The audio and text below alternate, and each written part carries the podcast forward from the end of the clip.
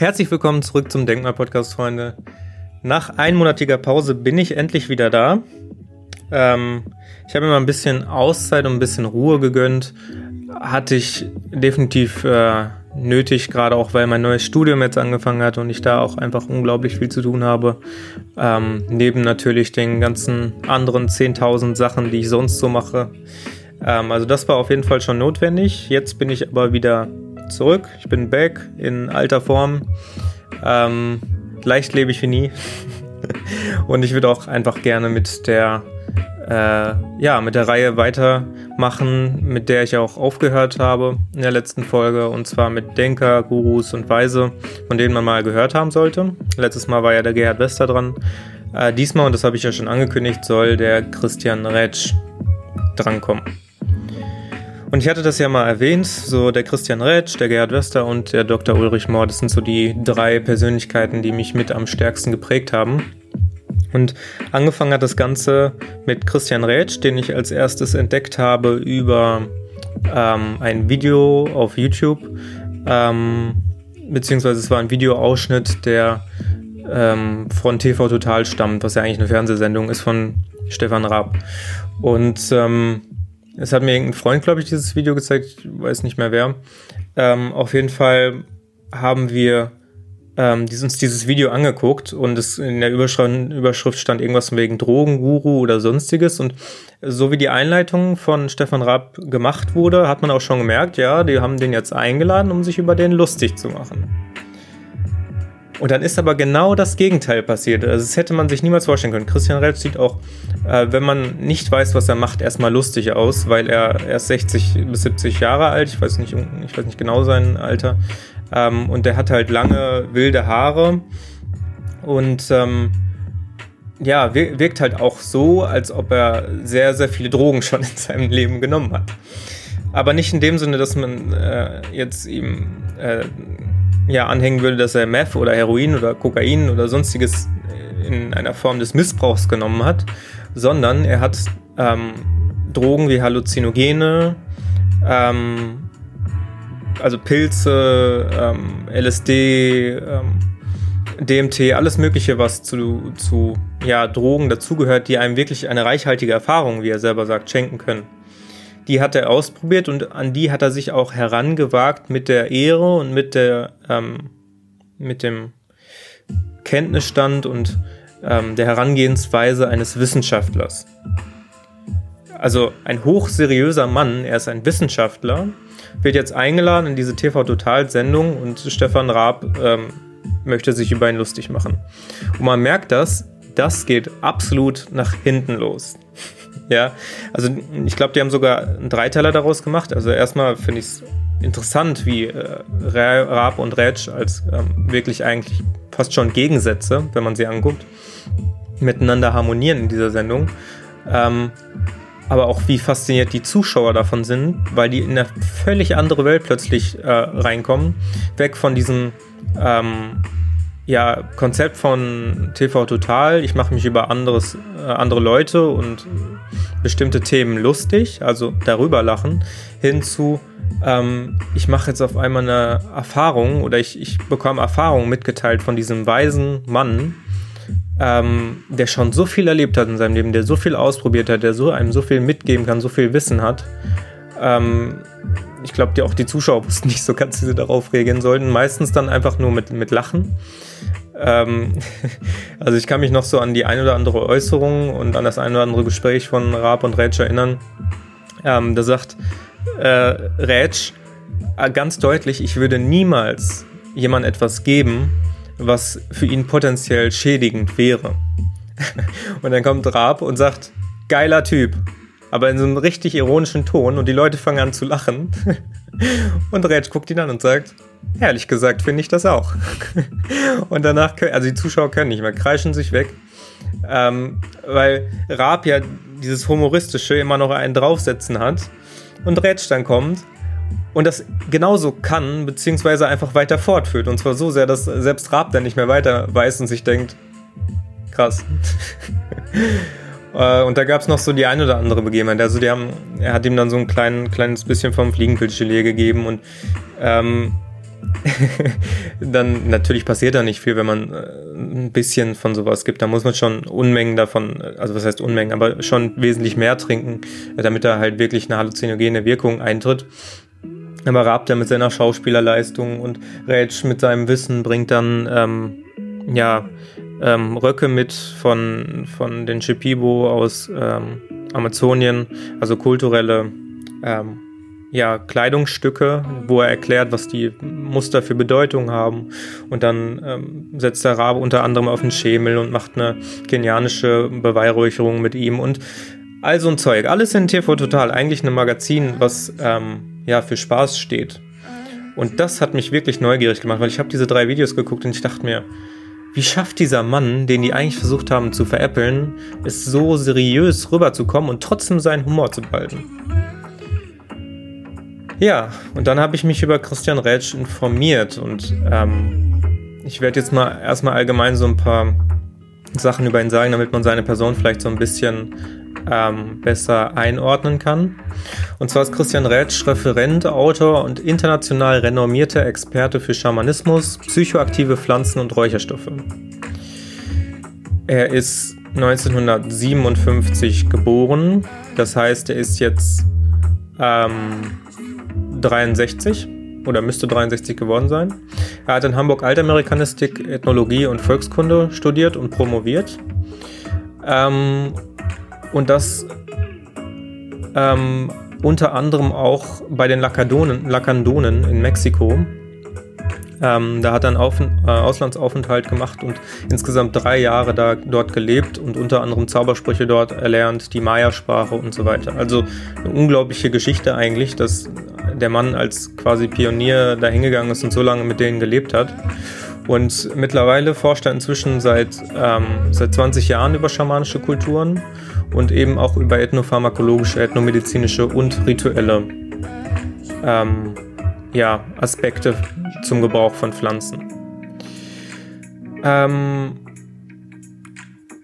ja, er war außerdem Ex-Beiratsmitglied des Europäischen Kollegiums für Bewusstseinsstudien, ECBS, Ex-Präsident der Arbeitsgemeinschaft für Ethnomedizin ähm, und Lehr äh, befristeter Lehrbeauftragter der Universität Bremen. Er ist inzwischen international gefragt als Referent, also es gibt unzählige ähm, Videos, die man sich zu ihm angucken kann, ob es ein Vortrag über Krafttiere der Schamanen ist, ob es über den rituellen Gebrauch von Pilzen ist, ähm, ob es ja zum LSD ist, von den Pflanzen der Götter zum LSD, also unglaublich auf der einen Seite vielseitig, aber auch einfach belesen. Es gibt unglaublich tolle Bücher, die er geschrieben hat unter anderem indianische Heilkräuter oder Heilkräuter der Antike, Pflanzen der Liebe, Schamanpflanze Tabak ähm, und ein international äh, anerkanntes Standardwerk, und zwar die Enzyklopädie der psychoaktiven Pflanzen, wo er ähm, einfach mal alle Pflanzen versucht hat zusammenzufassen und natürlich auch im Selbstversuch ausprobiert hat, weil er sagt, er ist kein, kein Wissenschaftler, der äh, einfach irgendwas Theoretisches beschreibt, ohne es äh, ausprobiert, also empirisch ausprobiert zu haben. Das wäre wie wenn man ähm, ein, so sagt er selber, ein Touristenbuchschreiber ist, der noch nie in einem Land war, worüber er schreibt. Absolut nachvollziehbar. Ich kann nur über etwas schreiben, was ich selber erfahren habe. Denn die Erfahrung ist das Einzige, was ich tatsächlich in meinem Leben wirklich ja haben kann. Ähm, ich habe ja auch bei, bei dem Video über Ulrich Mohr schon darauf hingewiesen, dass er auch der Ansicht ist, dass Theorien keine gültige Weltanschauung darstellen können, weil Theorien immer abgelöst werden müssen. Also es gibt niemals eine feste ähm, mit Wahrheit oder mit, mit, ja, mit Wahrheit behafteter Theorie gibt. Es gibt niemals die absolute Wahrheit und die kann man in ähm, Theorien nicht darstellen, aber man kann für sich selber seine eigene Wahrheit finden, ähm, indem man die Erfahrung macht und sie an andere Menschen weitergibt, damit diese Menschen sich inspirieren können und ihre eigene Wahrheit finden können. Und das ist etwas, ähm, was ich an Christian Rätsch unglaublich interessant und ähm, ja, toll finde, weil er schafft es wirklich, den Menschen so viel beizubringen. Er hat mich unter anderem auch ähm, mit dazu gebracht, meine eigenen Erfahrungen zu machen im Bereich der Psychedelika. Ähm, und ja, er hat quasi die letzten drei, vier, fünf Jahre meines Lebens hat er mich mit auf diesen Weg gebracht, weil ich es immer unglaublich spannend fand, was äh, er einfach so gemacht hat.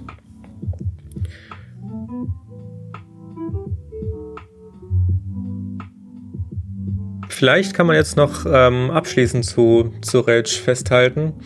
Wer wirklich wissen möchte, was er so macht, was er treibt, ob der authentisch ist, der Mann, weil die Authentizität von einem Mann kann man immer nur feststellen, wenn man sich ihn selber anguckt, wenn man sich mit ihm selber beschäftigt und wenn man natürlich das, was er für Theorien, Hypothesen aufstellt, was er an Wissen hat, auch eigenständig überprüft.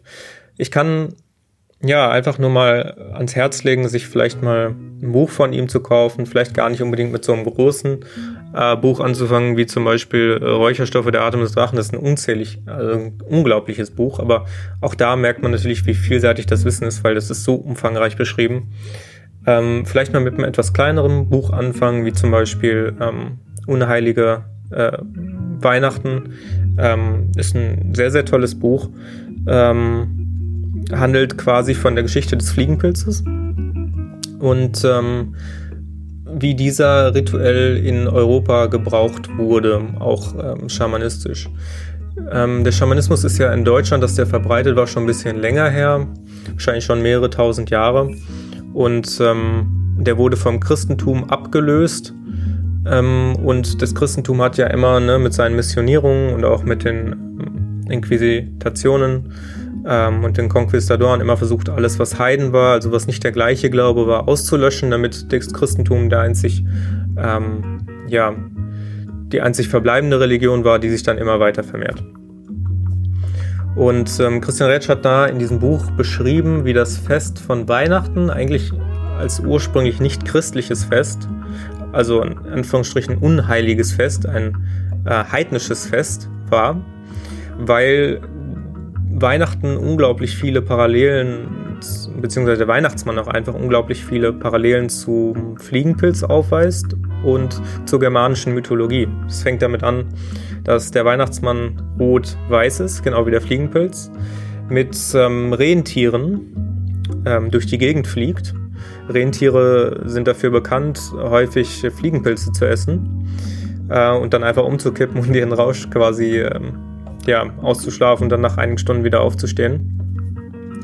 Ähm, aber auch ähm, ja, das, der Weihnachtsmann an sich, dass er durch die Gegend fliegt und Geschenke verteilt, dass der unglaublich viele Parallelen zu Wotan, dem äh, Obergott der Germanen, haben soll, der auch zur Weihnachtszeit herunterkommt und, so sagt der, Mythos, der Mythos Geschenke dort verteilt. Ähm, insbesondere gibt es immer wieder Berichte, dass eine Fliegenpilzeinnahme auch zu Weihnachten ähm, am intensivsten sein soll. Wobei ich jetzt hier natürlich an dieser Stelle den Fliegenpilzkonsum nicht empfehlen möchte und dringend davon abraten möchte, aber trotzdem dazu aufrufen möchte, sich darüber zu informieren. Und so gibt es viele andere ähm, Aspekte an Weihnachten, ähm, die auch noch Parallelen aufweisen zum, zum Fliegenpilz. Und ähm, zudem klärt er halt über sehr, sehr viele Mythen auf, wie zum Beispiel, dass der Fliegenpilz giftig sein soll. Also er ist muss man dazu sagen, wissenschaftlich gesehen leicht giftig, aber er ist nicht so giftig, wie man das im Hausfrauenwissen annimmt. Weil der Fliegenpilz war unter anderem früher ein Nahrungsmittel, ein anerkanntes Nahrungsmittel, auch in ähm, Schleswig-Holstein zum Beispiel, wo man ihn natürlich aufbereitet hatte, damit ähm, das in Anführungsstrichen Gift da rauskommt und man es bedenkfrei verzehren kann. Ähm, aber man muss eben unglaublich viel von dem Fliegenpilz essen, um wirklich daran zu versterben. Ich glaube, die letale Dosis fängt bei 1 Kilogramm frischer Fliegenpilz an. Also ein Kilo, wer kann ein Kilo Fliegenpilz essen? Also zumal ähm, ne, man sich das, wenn man es noch nie gemacht hat, erstens sowieso nicht trauen würde. Ähm, weil man, wenn man ja irgendwas Neues ausprobiert, erstmal guckt, schmeckt mir das, wie viel kann ich davon essen und so weiter. Bauchgefühl spielt ja auch alles mit rein. Ähm, aber das kommt natürlich auch noch dazu, dass wir in Europa und in Amerika aufgewachsen sind, dass Pilze allgemein etwas Gefährliches darstellen, dass man bloß aufpassen muss, dass man nicht die falschen Pilze sammelt. Und da zählt natürlich der Fliegenpilz auch dazu. Das heißt, ähm, immer wenn der Fliegenpilz als Thema kommt, ach ja, der ist ja giftig. Nee, das ist, das ist äh, ein falsches Wissen. Das kann man so nicht pauschal sagen. Der Fliegen, also ich meine, es kommt ja immer auf den Umgang drauf an. Retsch führt da auch dieses Beispiel an, ja, Tomaten, ne, Tomaten haben wir auch mit der Zeit den Umgang gelernt. Da wissen wir auch, essen wir das Grüne nicht, weil das giftig für uns ist. Äh, da essen wir nur das Rote, also müssen wir im Fliegenpilz auch herausfinden, wie gehen wir mit diesem Lebensmittel oder mit diesem Genussmittel oder mit dem Halluzinogen um. Also was machen wir damit? Wie viel essen wir davon? Tut uns das gut? Äh, was sagt das Bauchgefühl und so weiter? Ähm, das alles muss man in die Entscheidungsfindung mit reinbeziehen. Aber, und das ist ganz wichtig, es ist eben nicht giftig in dem Sinne, weil die Annahme, dass es giftig sein soll und dass der Verzehr des Fliegenpilzes den Menschen umbringt, stammt daher, dass man irgendwann mal beobachtet hat, und das beschreibt er auch in dem Buch, äh, dass Fliegenpilz, äh, dass Fliegen, die sich auf den Fliegenpilz setzen, ähm, umfallen Hätte man aber das Experiment fortgeführt, hätte man tatsächlich gemerkt, dass die Fliegen mit der Zeit wieder aufstehen. Ja, das heißt, diese Annahme, dass der Fliegenpilz giftig ist, beruht auf einer völligen Fehlhypothese, ähm, wo man bestimmte Variablen einfach im Studiendesign nicht berücksichtigt hat. Ähm, aber ja, so ein, so ein Wissen hält sich dann einfach. Das, ich meine, das haben wir auch in anderen Bereichen. Es gibt ja die sieben-Länder-Studie von Angel Keys aus dem Ernährungsbereich zum Beispiel, wo der meinen krampfhaft beweisen wollte, dass ähm, die Fette in unserer Ernährung für unsere ganzen Krankheiten ähm, verantwortlich sind und daraufhin dann eine Korrelation erstellt hat und gezeigt hat, dass die Länder, wo am meisten Herz-Kreislauf-Erkrankungen und ähm, Diabetes und sonstiges besteht, ähm, dass da auch am meisten Fette gegessen werden, hat dann so eine schöne Grafik gestell, äh, erstellt, hat aber die anderen Länder einfach rausgelassen, damit es so aussieht, als ob die Länder, wo am meisten Krankheiten sind, auch tatsächlich die meisten Fette konsumiert werden. Also völliger Fehlschluss, ähm, hat der entsprechenden wissenschaftlichen Ehre nicht standgehalten und das Untersuchungsdesign wirklich so ähm, aufgebaut, dass man eine Wahrheit oder eine ähm, Annäherung an die Wirklichkeit feststellen konnte, dass das, was man da beobachtet hat, tatsächlich pragmatisch ähm, im Alltag auch genutzt werden kann. Äh, gibt auch einige andere Fälle, wo das noch passiert ist, unter anderem zum Beispiel bei Dr. Money, der ja zwanghaft beweisen wollte, dass äh, Jungen und Mädchen bis zum, also bis zum zweiten Lebensjahr ähm, absolut behavioristisch erzogen werden können und das Geschlecht quasi variabel ist. Und man könnte ja Jungen wie Mädchen erziehen und Mädchen wie Jungen, die würden das hier eh nie merken, war auch ein Trugschluss. Also es gibt unzählige solcher Beispiele. Angefangen natürlich beim, beim Fliegenpilz und der Aufklärung von Christian Rätsch über den Mythos davon. Ähm, aber ja, so viel dazu. Ähm, und ich möchte jetzt einfach mal an dieser Stelle festhalten, beschäftigt euch mehr mit dem Ätna-Pharmakologen, mit dem Referenten und Autor aus Hamburg. Mir hat er sehr, sehr viel weitergeholfen, auch einfach manche Denkblockaden zu lösen, ähm, eine andere Welt sich zu bekommen, nicht immer alles grundsätzlich zu verteufeln, nur weil man es nicht kennt. Ähm ja, ich glaube, das ist ein schönes Schlusswort. Und in diesem Sinne freue ich mich, glaube, das ist schon wieder genug für den Anfang, für die erste Folge nach der Pause. Ähm, ich würde mich freuen, wenn ihr mal auf der Webseite vorbeischaut. Es gibt ja jetzt eine neue Webseite, tristanstrivium.com. Ähm, da sind ganz, ganz viele Neuerungen, also viele neue Publikationen. Ich habe einen Beitrag im Metal Health Magazin ähm, geschrieben und äh, wurde jetzt veröffentlicht am 21. September, ist auch auf meiner Webseite verlinkt. Ähm, ich habe einen Selbststudiumsbereich eingefügt, wo man meine ganzen Bücher, die ich schon gelesen habe, äh, finden kann und falls die einen interessiert, kann man die direkt nachschlagen, kaufen.